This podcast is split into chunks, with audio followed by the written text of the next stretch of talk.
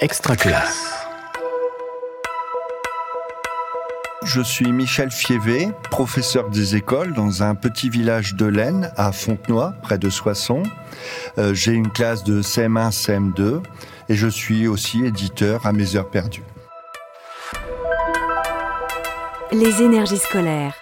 Le podcast à l'écoute de toutes les énergies qui font école. Je suis euh, entré en poésie euh, il y a plusieurs années, il y a, au tout début de mon adolescence. Euh, J'écoutais beaucoup de chansons à texte comme Jean Ferrat, Jacques Brel, Brassens, etc.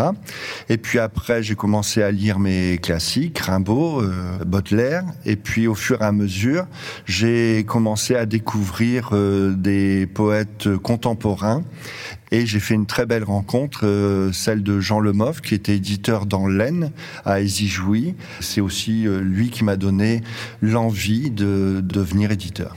J'intègre la poésie dans mon enseignement parce que je pense que les enfants peuvent appréhender le réel, le quotidien, au travers de mots, la polysémie des mots aussi, et la possibilité de, de transcrire une émotion par l'écrit.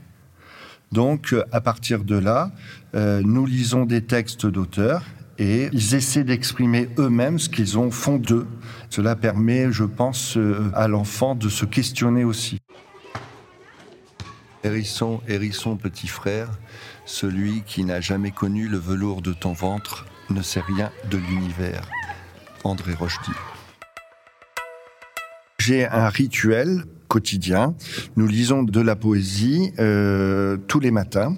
Donc je choisis un auteur, poète contemporain essentiellement vivant.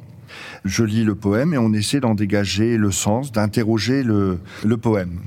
La lecture se fait toujours en plusieurs fois. C'est-à-dire que les enfants, je sens qu'au fur et à mesure, ils s'approprient le texte soit en posant des questions parce que il y a des mots qu'ils ne comprennent pas, donc ils ont besoin après que la lecture se refasse de manière euh, un peu plus fluide. Et ensuite, une fois que nous avons lu plusieurs fois le, poème. On essaye aussi de s'attacher à la rythmique, de s'attacher à la syntaxe. Euh, la rythmique, elle me semble importante au niveau de la musicalité aussi des mots. Ça nous permet aussi parfois de discuter de la rime, même si dans la poésie contemporaine, elle est peu employée. Et puis, une fois qu'ils se sont appropriés le, le poème, eh bien, nous en sortons une phrase, euh, un vers déclencheur qui va nous servir d'atelier d'écriture. Alors l'atelier d'écriture, c'est tout simple. Chaque jour, ils se mettent à écrire avec la liste des, mots du vocabulaire. Ils ont aussi la possibilité de venir me revoir avec ces mots-là pour en connaître le sens qu'ils avaient oublié. Et puis, une fois qu'ils ont écrit, euh, composé leur euh, poème, on discute de la syntaxe, on discute aussi euh, au niveau du sens qu'ils ont voulu, qu'est-ce qu'ils ont voulu dire. Et puis, euh, j'essaye le moins possible de toucher à leur poème donc il y, a une espèce d'aller-retour comme ça qui se fait entre eux et moi. Une fois que je sens, euh, suivant l'enfant, euh, eh bien, j'améliore le texte. Au bout d'un moment, on sent qu'on est arrivé au point euh, final. Donc une fois que les textes sont tapés à l'ordinateur, les enfants rassemblent les textes et je les imprime euh, afin d'en faire un petit recueil que nous offrirons à l'auteur pour euh, celui-ci, c'est euh, fait pour Alban Gelé. J'ai mis dans mes rêves. Donc, on avait lu au départ des poèmes d'Alban Gelé. Et puis, les enfants ont écrit. Une fois que le recueil est composé, on en garde un pour la classe et on en envoie un à l'auteur en ce cadeau surprise, puisque l'auteur n'est bien sûr pas euh, au courant que nous travaillons sur sa poésie. Tu peux peut-être lire euh, un poème, euh, c'est un travail sur Alban Gelé.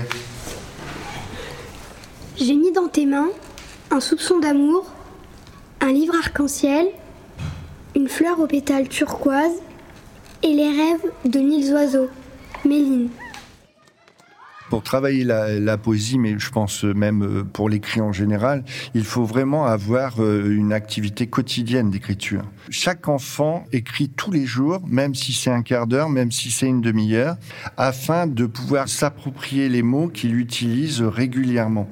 Et c'est vrai qu'à la fin de l'année, j'ai remarqué que les enfants avaient un vocabulaire un petit peu plus riche. Ils ont aussi la joie d'avoir composé un livre et de pouvoir le présenter.